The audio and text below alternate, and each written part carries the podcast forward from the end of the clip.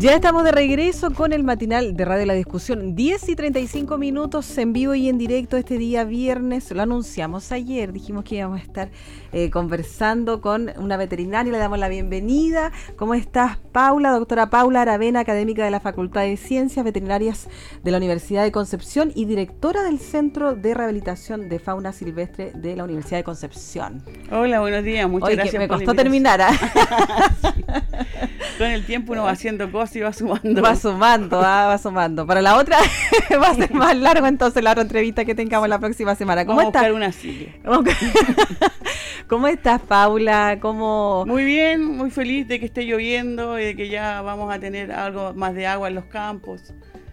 Y eso obviamente enriquece un poco más el ecosistema y el ambiente, así que bienvenida la, la, lluvia a la ciudad. Claro que sí. A propósito de eso, el tema, el tema que nos convoca esta mañana es justamente lo que estás diciendo tú, pues ahí el rol de las especies silvestres en el ecosistema. Qué interesante. Hay muchas cosas que no vemos y que están pasando continuamente en la ciudad y en los campos. Desde las aves, cómo se mueven, la mantención de sus nidos, sus polluelos, cómo mueven semillas, por ejemplo, que mantienen el ecosistema funcionando y que a veces no nos damos cuenta. Ahí, de inmediato entremos en materia. ¿Qué es una especie silvestre? Ahí para que aclaremos. La especie silvestre, en su definición más pura, digamos, es una especie que vive en el ambiente natural y que no prescinde, o prescinde del ser humano, no necesita el ser humano para su existencia. Por ejemplo. Por ejemplo, zorros, pudú, aves, que ellos pueden vivir perfectamente si no están al alero nuestro. Perfecto. Hace diferencia de especies que son asilvestradas, por ejemplo, que son especies que pasaron por un proceso de domesticación. O sea, el ser humano modificó la especie a su gusto, como los perros, los gatos, los cerdos, los vacunos, que el ser humano pasó, no sé, hace 12.000 años, se dedicó un buen tiempo para poder domesticar, la tiene como mascota o la tiene a su alero, y de repente se escapan y hacen vida libre. Son especies que no existen en el ecosistema, pero que aparecen como perros asilvestrados, gatos asilvestrados. ¿Cuál es el rol que desempeñan en el ecosistema? La especie silvestre, mira, yo haciendo una analogía, ayer me escribió una colega un mail y me decía, hoy aprendí algo. Y, a mí me quedó dando vuelta esa, esa frase, porque la verdad es que todos los días aprendemos algo, pero no siempre es algo tangible. No siempre estamos conscientes de lo que aprendemos. Estos días ha llovido a lo mejor más de lo que ha llovido en días anteriores.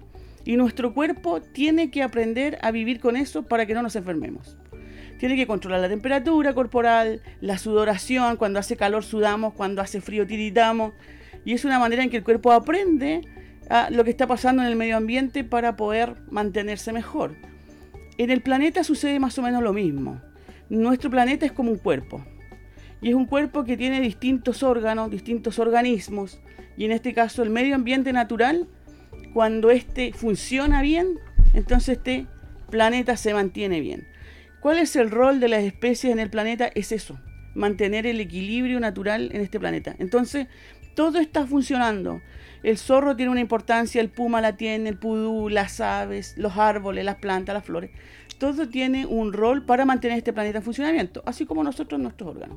Así, no nos damos cuenta de eso. ¿ah? Y, todo funciona perfecto. Y todo funciona perfecto, a pesar de que a veces nos empeñamos en que, en que no funcione tan perfecto. Sí, sí, es verdad, tiene razón. Oye, ¿por qué es tan importante la fauna silvestre para los humanos, a propósito de que no nos damos cuenta? Porque cumple lo que le llamamos servicios ecosistémicos. O sea, las la especies están al servicio nuestro. En las comunidades tradicionales se ve un poco más porque, por ejemplo, ellos cosechan eh, piñones, eh, a veces la murtilla, por ejemplo, que es un fruto de una especie que es nativa, eh, con lo hermoso de los paisajes, incluso ya es un servicio, la limpieza de los ríos, de la agua que hacen los ríos con sus piedras. Todo el ecosistema se va manteniendo de alguna manera en este cierto equilibrio, ¿verdad? Donde cumplen un rol que nos beneficia, directa o indirectamente. Pero eh, hay un rol que tampoco vemos muy corrientemente, pero está sucediendo, eh, cada vez que un ciervo como el pudú, pongamos el pudú como ejemplo, que ya que lo tenemos en la Universidad de Concepción, se puede visitar, los niños pueden aprender de él. Un pudú, que es un ciervo pequeño, es el más pequeño del mundo, solo mide 40 centímetros de alzada. Él come frutos y semillas. Y él va en algún momento, ya que se lo comió, tiene que expulsarlo. Expulsa esos frutos y semillas junto con sus deposiciones que tienen una determinada temperatura y humedad y materia orgánica que ayuda a la semilla a germinar. Entonces tengo dos componentes. Tengo las plantas que tienen un servicio en aportarnos con semilla, con fruto, y tengo una especie silvestre que mueve esta semilla y le aporta materia orgánica y temperatura para que germine mejor. Yo tengo que poner la ecuación ahora al depredador, ¿verdad? Al zorro o el puma. El zorro y el puma lo que hacen es hacer que el pudú se distribuya a mayor distancia, porque tiene que huir del zorro. Si huye del zorro, deja las semillas más lejos del árbol madre, lo que hace que aumente la diversidad ecológica en otro lugar, transportando semillas más lejos y mayor variabilidad genética en otro ambiente. Se ha explicado de otro modo, este es un circuito donde la vegetación los herbívoros y los carnívoros están uno detrás de otro complementándose para que el circuito funcione. Entonces a veces en los campos sobre todo eh, hay una mala relación que tienen con los carnívoros, con los zorros, con los pumas, porque a veces amenazan el ganado, las gallinas, los quiques, qué sé yo. Pero hay un rol súper importante, o sea, yo saco el zorro de la ecuación y ya no tengo árboles en un lugar, ya no tengo la ecología del bosque. Se te salta, claro, una de esas no cumple. Claro. En Estados Unidos, en Yellowstone, que es un parque muy conocido, cuando la gente sacó a los lobos de la ecuación, se le vino abajo el parque. O sea, si quieren pueden ampliar un poquito más el conocimiento, podemos hablar un día de eso, pero eh, se dieron cuenta que la falta del depredador producía un desequilibrio tremendo en el bosque. Y acá eh, nosotros no hemos dimensionado eso, pero la verdad es que pasa lo mismo. Si yo saco un zorro, que además no sirve mucho, porque saco un zorro, llega otro. O sea, no, me, va, a durar un tiempo nomás. Pero ese otro tiene que cumplir un rol, o sea, todo cumple un rol. Y si yo voy sacando, va llegando más, y qué sé yo. Se desequilibra, se echa a perder, tengo menos árboles, hay una déficit hídrico porque tengo menos árboles. Los árboles ayudan a mantener la humedad ambiental, disminuyen la temperatura en los ecosistemas y son capaces de traer agua desde napas subterráneas a través de sus raíces y hacer una evapotranspiración, dejar humedad en el ambiente, que a veces tampoco le dimensionamos. O sea, los árboles son súper importantes en disminuir este déficit hídrico y los animales en diseminar los árboles. Entonces todo hay un equilibrio ahí que va funcionando y la idea es que funcione como reloj. Pero bueno, y la idea también es no alterarlo mucho. Y ese es el problema que con los años se ha visto alterado. Claro, es más fácil matar un zorro que arreglar un gallinero, y no puede ser eso. Sí, ahí estamos en un error. Ahí estamos en un error, claro. Estamos en un error. Hoy día se googlea o se busca en las redes sociales mucho más información para divertirme que para aprender. Y eso es algo que se sabe a nivel mundial. Está bien, divertirse está bien, disminuir un poco el estrés del trabajo, del día a día, está bien, pero hay cosas que nos pueden ayudar a solucionar. Hay cosas que han solucionado otras personas y que nosotros también podemos aprender. En África ya los leones no matan las cabras. ¿Cómo acá no vamos a poder trabajar con que los zorros no maten las gallinas? O sea, se puede. Y esas cosas no las googlea la gente. O sea, yo tengo un gallinero, eh, el quique o el zorro me come las gallinas, es más fácil matar el zorro o el quique. Y no, está mal. Es más fácil arreglar el gallinero para que los depredadores sigan su curso y tengan que comer, coman ratones, me ayuden a mí a cuidar mi entorno eh, comiéndose las plagas en vez de estar comiéndome las gallinas. O sea, pero tengo que hacer ese esfuerzo. Nos vamos por el lado más fácil. Nos vamos por el lado más fácil que a la larga me estoy trayendo un problema encima. Claro. Claro, porque si yo saco los zorros del ambiente, me voy a empezar a acercar a los perros asilvestrados. Y con los perros asilvestrados, que estos perros tienen una comunión entre la ciudad, porque se acercan a la gente y después se van a los campos a matar animales, ese zorro está moviendo enfermedades desde los perros de la calle hacia los perros del campo. Y en el campo está llevando distemper, parvovirus, animales que no están vacunados, como los zorros. No podemos salir vacunando zorros tampoco. Entonces, eso va produciendo eh, todo un desequilibrio que a veces no nos damos cuenta y decimos por qué este campo está cada día más seco, cambio climático global, que tiene algo de razón, pero ¿cómo nos preparamos para que el cambio climático global no nos afecte? Necesitamos más árboles. Necesitamos árboles que sepan resistir este tipo de variaciones climáticas, que son árboles que lo han resistido hace cientos de años. Es una son árboles nativos. Sí, pues. Claro. Hay una cadena de situaciones que cada una tiene su importancia. Cada una tiene su importancia. Y si tú matas una, saltas una, como dice, te va a lo más fácil. Si todo tiene un rol. imagínate que ellos tienen cientos de miles de años para evolucionar a lo que son hoy en día. El planeta, como te decía, que es como un organismo grande, no va a tener especies que no cumplan un rol. O sea, todo tiene un rol. Eh, uno de los roles más importantes que tenemos en el ecosistema lo cumplen las abejas. Y a mí me duele el corazón cada vez que veo un póster de Cuidemos las abejas con la fotografía de una abeja doméstica, por ejemplo. Está súper bien porque nos ayuda en la alimentación, hay medicamentos que se generan a partir de la miel, del polen, del propóleo. Eh, pero también tenemos que tener conciencia de que las abejas silvestres son las que nos van a ayudar a mantener el equilibrio ecosistémico. ¿Es verdad o mito eso que sin abejas se acabaría el mundo como lo conocemos? Pero con la abeja silvestre. Ya. ¿Cómo distinguimos de la silvestre a la...? La abeja doméstica apis mellifera es una especie y es la más abundante, que es grande, que se reúne en colmenas, que genera miel. Las abejas silvestres son más de 450 especies en Chile. De estas 450 especies, la mayoría son solitarias, vamos a ver una sola. La mayoría son más pequeñas que la abeja doméstica, pero ellos evolucionaron para el tipo de flor que producen los árboles y las plantas que nosotros tenemos. La silvestre, no la de casa, no la exótica, pero sí la silvestre. Eh, por lo tanto, potenciar que las colmenas sean saludables, por ejemplo, que tengan un stock de colmena que sea adecuado con el bosque que tengo al lado y no superar con la cantidad de abejas domésticas sobre la abeja nativa, porque si no la vamos a perjudicar. Yo le pregunto a los que están escuchando, ¿Hace cuánto no ven un moscardón? De los antiguos, digamos, de los naranjos. Bombus dalbomi se llama ese. Ese moscardón naranjo, ¿hace cuánto que no vemos? Hoy se ven muy poco. Muy poco. Antes era súper abundante, uno hasta molestaban esos moscardones cuando no salían. Ahora se ven otros moscardones que tienen el potito blanco, que son exóticos, son traídos al país. Pero el, el bombus se está perdiendo. Y ¿Debido a qué se pierde? Sí, con, con fines de fertilización de algunas vegetales. Y eso compiten, tienen enfermedades. El bombo de Almomi ha sido desplazado a algunos sectores muy específicos, cada vez hay menos. Y no nos damos cuenta, o sea, no lo contabilizamos en el día a día. Y son cosas súper importantes porque ese, ese tiene un rol. Las luciérnagas ¿Hace cuánto no vemos luciérnagas? En el campo solamente, recordemos. Cuando niño uno iba al campo y era como el espectáculo. El espectáculo. De ir a una cueva o algo y que se alumbrara y que fuera muy lindo. Ahora eso se lo podemos contar a los niños como una historia que parece para ellos fantástica. Que hay insectos que alumbran. Pero sí hay. La luciérnaga está en extinción a nivel mundial.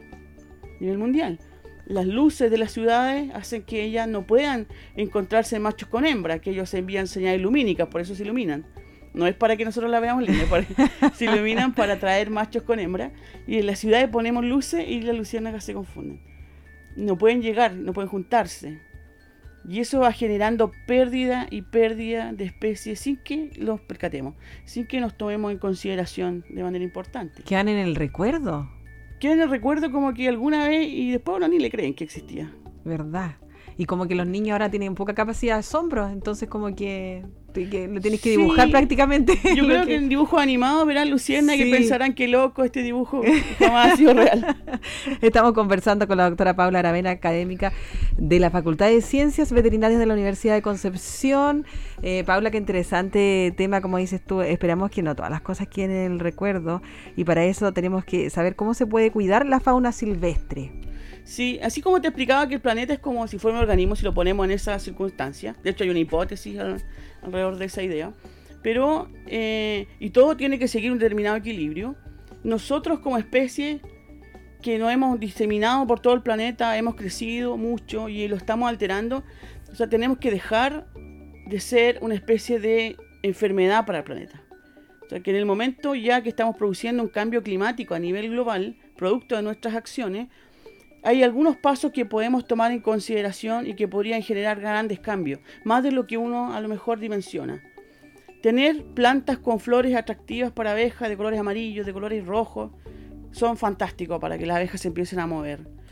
Eh, la gente que tiene un predio, un campo, dejar las orillas, las periferias de los campos con vegetación nativa es fantástico para que la fauna se mueva.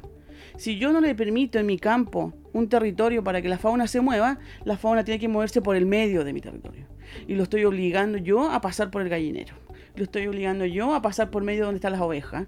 En vez de darle un lugar que puede ser, si puede ser a la orilla de un río, sería tanto mejor que donde más las especies se mueven y, puedan transitar y puedan moverse y yo pueda llevar también a mi ganado y que tome algo de agua, traigo agua de allá para acá, pero mantengo un stock de territorio para que la especie silvestre pueda moverse, solucionaríamos gran parte del problema. Y si hablamos, y eso lo llevamos a la ciudad. Sabemos que en la ciudad, por ejemplo, las casas tienen ahora pequeños patios, para qué decir los departamentos. ¿Cómo llevamos ahí a cuidar el ecosistema? ¿Qué hacemos en lugares tan pequeños? Flores ya. Las flores son cruciales para alimentar, porque la flor, la flor a veces eh, las personas la pueden tomar como si fuera la planta, digamos. La flor es una joya.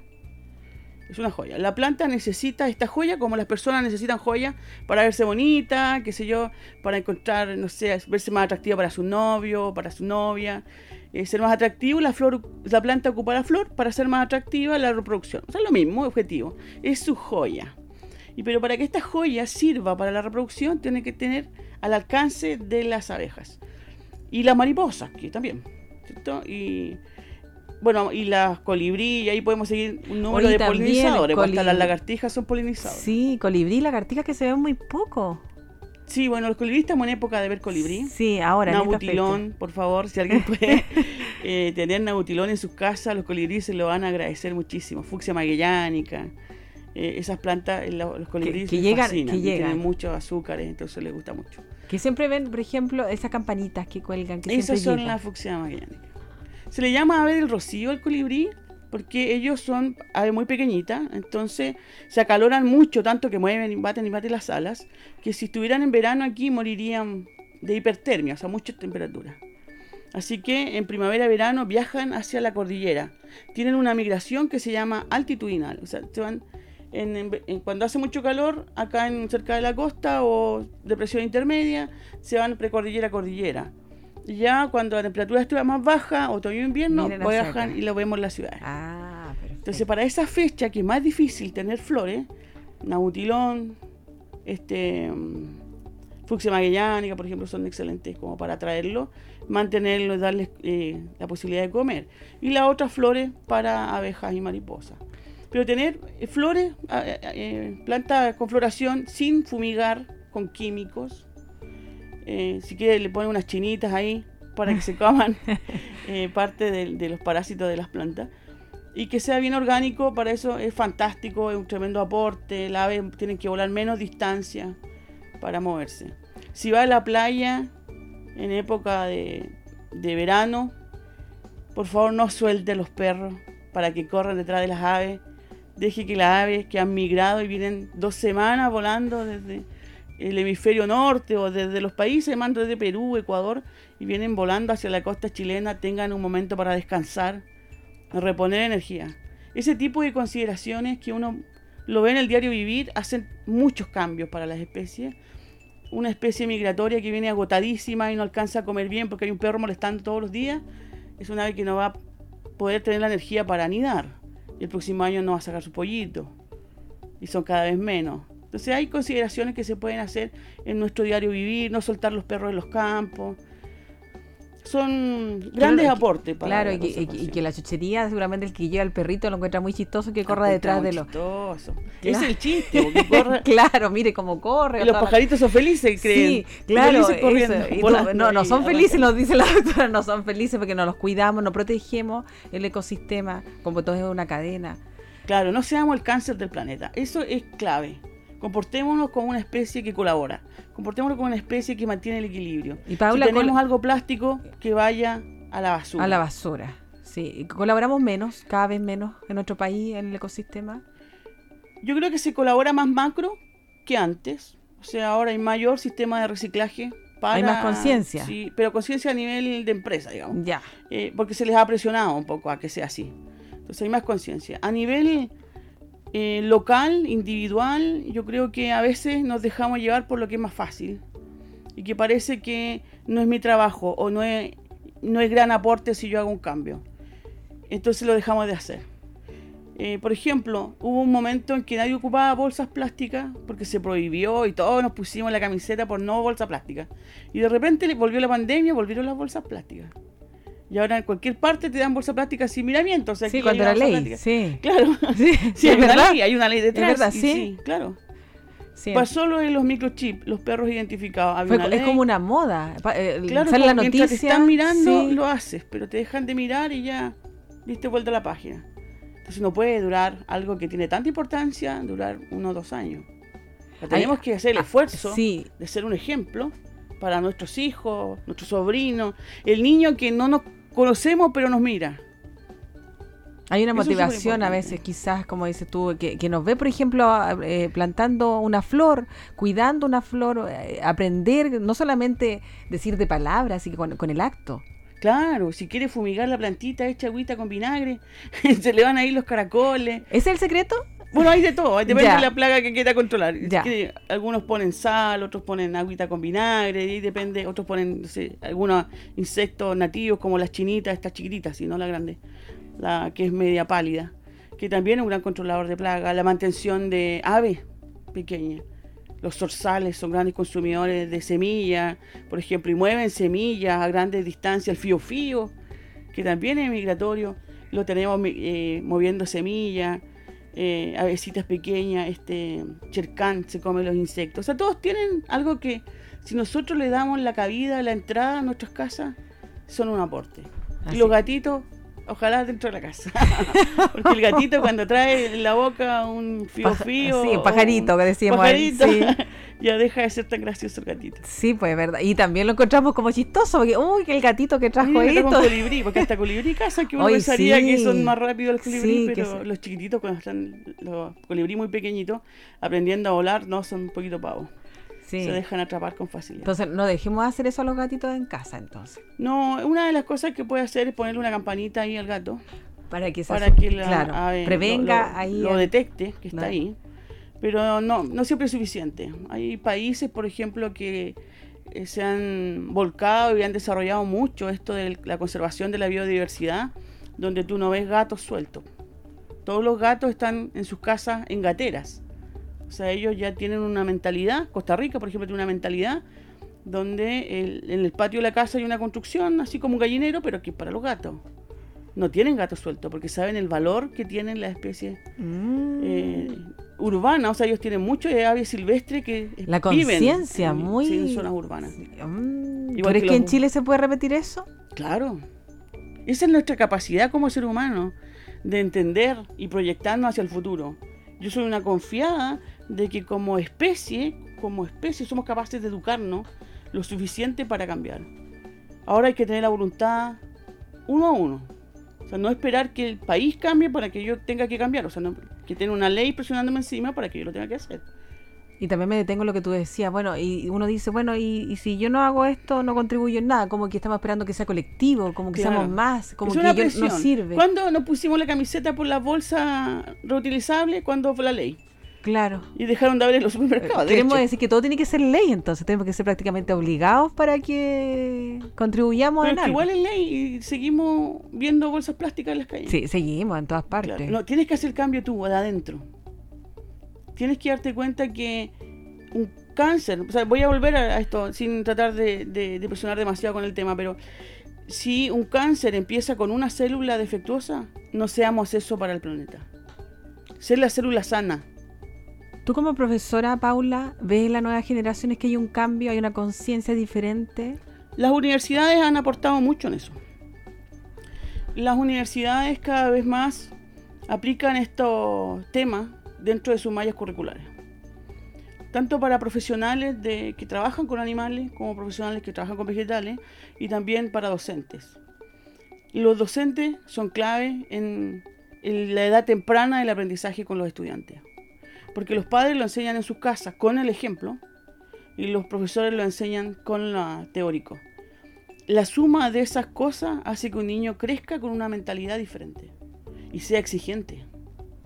O sea, el niño tiene todo el deber y poder de ser exigente y nosotros tenemos el deber de escucharlo. Cuando es exigente en algo que a él le afecta. El plástico que estamos arrojando hoy día le afecta a los hijos y a los nietos. Ninguna persona es exitosa si no es capaz de transmitir una buena conducta a las generaciones futuras.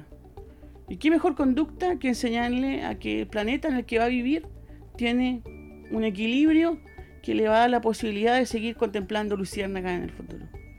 Nuestros hijos, nuestros nietos ahí, que, tengan la posibilidad, que no lo contemos ahí como una historia que fue hace, hace años y, y no lo van a poder ver. Pues ojalá que sí lo vean, tengan la posibilidad. Claro que sí. Si todo tiene una, una, importancia clave en el equilibrio que hacen un herbívoro con la planta, el carnívoro, la lechuza, por ejemplo, la expansión y el control que tiene el ANTA en Chile en gran parte se debe a una ayuda que tenemos que no le pagamos y está ayudando todos los días a que el ANTA no se masifique en el país, que son las lechuzas. Tito Alba, que es la lechuza blanca, que no la vemos mucho de día porque la verdad es que es nocturna, pero es la más común dentro de las rapaces. Ella tiene una predilección por ratones de cola larga y mantienen las poblaciones de colilargo a raya. Ellos pueden comer 1500 ratones de cola larga por cada cría que sacan, cada nidada. Un gran aporte. Un gran, 1500 ratones, 1500 posibilidades de anta que se están. La lechuza la Viendo que el anta es mortal. Claro, es, es, una de las enfermedades peor que el coronavirus. sí. En cuanto al enfermo, es peor. Y que se, ha tomado quizás bien liviano, ¿ah? porque quizás, como dices tú, con la ayuda. Sí, bueno, promover el miedo colectivo tampoco es un buen ejercicio, pero tenemos la ayuda de la lechuza blanca. Y mientras las mantengamos cerca de nosotros y las estemos. Hay graneros que tienen lechuza, hay gente que tiene conciencia con eso también. Hay muchos campesinos que reconocen a estas aves como ayudantes.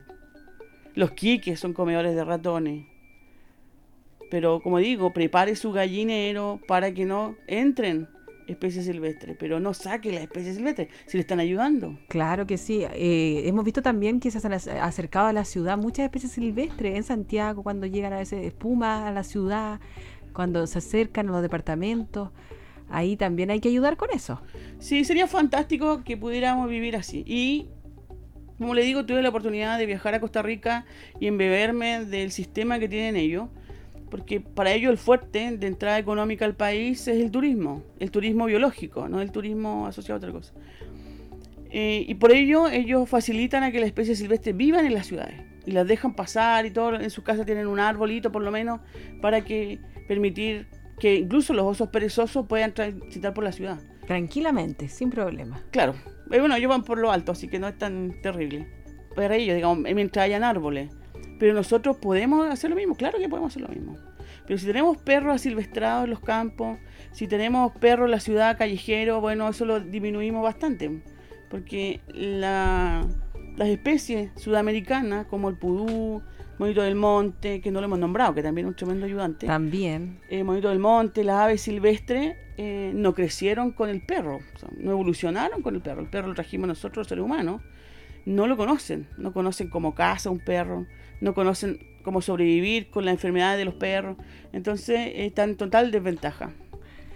Oye, interesante tema. Hoy tendríamos para hablar mucho, mucho rato, Paula, ah, de esto ahí, del cuidado, la prevención, a ser responsable y tanta tarea que tenemos todavía por delante como padres, también ahí nuestros hijos. Hoy mucho, mucho, mucho que tenemos que aportar al ecosistema, ser responsable, pero ya dimos esta pincelada. Qué interesante sería tener charlas en los colegios de este tema. Claro que sí, yo creo que educar a los profesores es lo primero que hay que hacer. Sí. Porque eh, tú puedes educar un grupo de niños, es fantástico, pero si educas al profesor vas a educar a cientos de niños.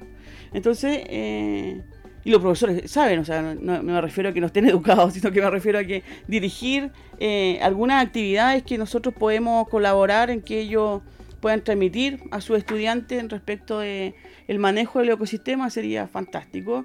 Es muy bueno que ellos también estén cada vez más metiéndose en estos temas, aportando en estos temas en los chicos. Así que, y con el ejemplo, el ejemplo es clave. el ejemplo es clave. El ejemplo es Porque como le digo, a mí, yo le digo a los estudiantes, usted es el profesional que es cuando no lo miran. Ese es el momento en el que usted tiene que ser mejor cuando no lo está mirando, porque ahí se define usted qué tipo de profesional es. Entonces acá lo mismo, usted debe comportarse bien siempre, porque incluso cuando uno dice nadie me está mirando, alguien puede estar aprendiendo algo usted. valioso mensaje. Con ese mensaje nos quedamos entonces, Paula. Y la invitación está hecha para la próxima semana. ¿eh? ¿Adelantamos algo no? ¿Para la próxima semana? Sí, no hay problema. La próxima semana, bueno, vamos a conversar otra vez, pero ahora del Centro de Rehabilitación de Fauna de la Universidad de Concepción. Ah, ya, pues. Gran tema entonces para la próxima semana. Te agradecemos por estar con nosotros, Paula Aravena, académica de la Facultad de Ciencias Veterinarias de la Universidad de Concepción, ahí por toda la exposición explicándonos bien didácticamente. Me gusta eso para que la gente entienda ahí que nos están escuchando eh, estos temas que son importantes. Ya, pues muchas gracias. Muchas gracias. Nos vemos la próxima semana. Sí, pues nos vemos la próxima semana. Nosotros continuamos en el matinal de Radio La Discusión.